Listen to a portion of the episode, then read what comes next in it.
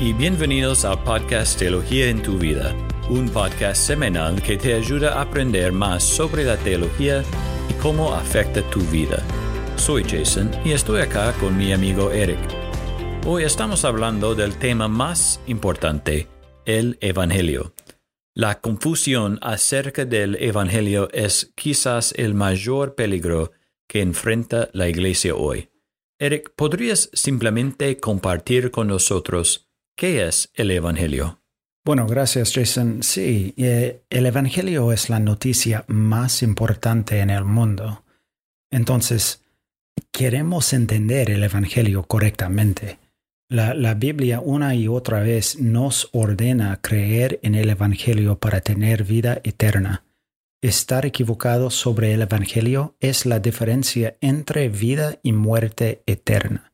Así que para entender el mensaje del Evangelio, voy a presentarles cuatro verdades esenciales para entenderlo. Primera verdad, Dios es el Creador. En el primer capítulo y versículo de la Biblia, Génesis dice, en el principio creó Dios los cielos y la tierra. Entonces creemos que la naturaleza de Dios es totalmente puro y santo, sin pecado ni falta, y que Él es un creador. Dios creó todas las cosas y personas, y por esta razón que Dios está a cargo del mundo y todas las personas, y como nosotros estamos bajo la autoridad de Dios y responsables ante Dios. Dios es quien gobierna al mundo, entonces Él tiene el derecho de decirnos cómo debemos vivir. La segunda verdad es que los hombres y mujeres son pecadores.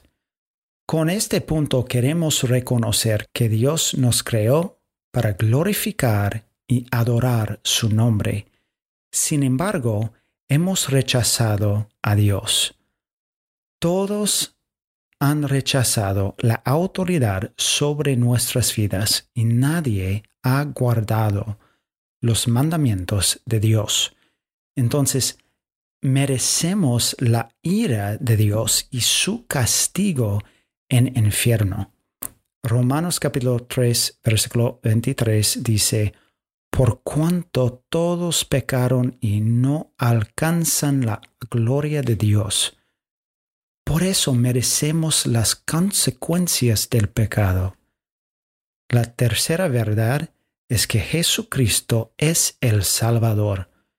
Bueno, si la mala noticia es que somos pecadores, la buena noticia es que Dios es un Salvador y envió a su Hijo en este mundo para salvarnos de nuestros pecados.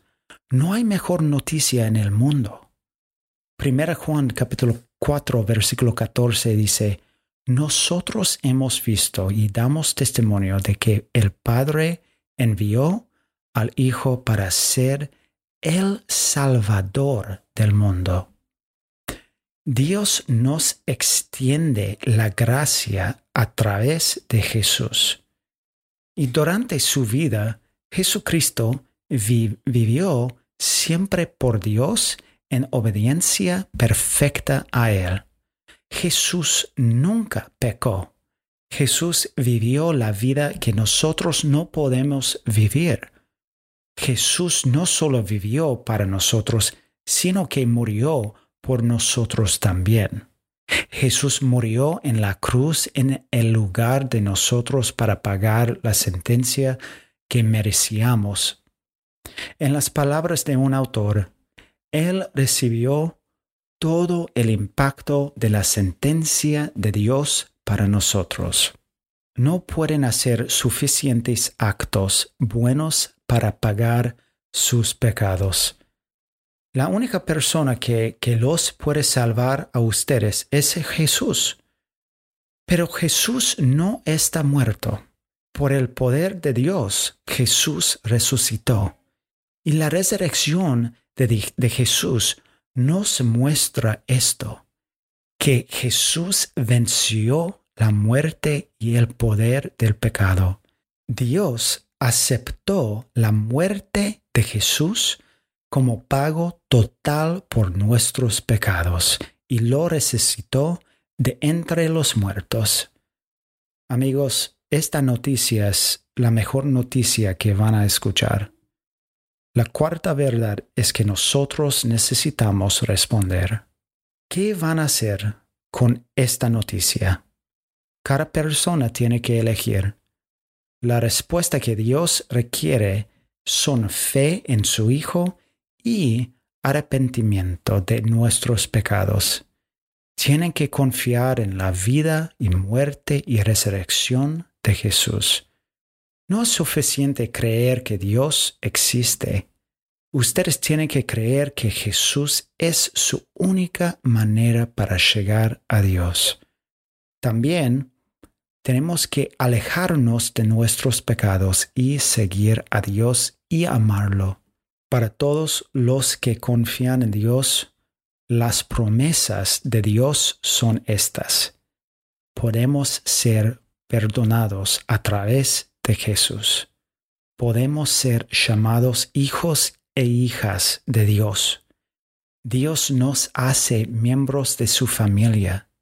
Dios no nos promete ni salud, ni mucho dinero, ni fortuna, pero nos promete vida eterna con Él, esperanza, redención de pecado, gozo y más. Nosotros tenemos que responder a la noticia buena. Juan capítulo 7, versículo 37 dice, En el último y gran día de la fiesta, Jesús se puso en pie y alzó la voz, diciendo, Si alguno tiene sed, venga a mí y beba. El que cree en mí, como dice la Escritura, de su interior correrán ríos de agua viva. Gracias, Eric. Sí, el Evangelio es para todos, y esperamos que crean en el Evangelio que Eric explicó hoy. Y si tienes más preguntas sobre el Evangelio, puedes escribirnos por correo electrónico preguntas arroba. De nuevo es preguntas arroba teologiaentuvida.com. Gracias otra vez por escuchar y nos vemos la próxima semana con Teología en tu vida.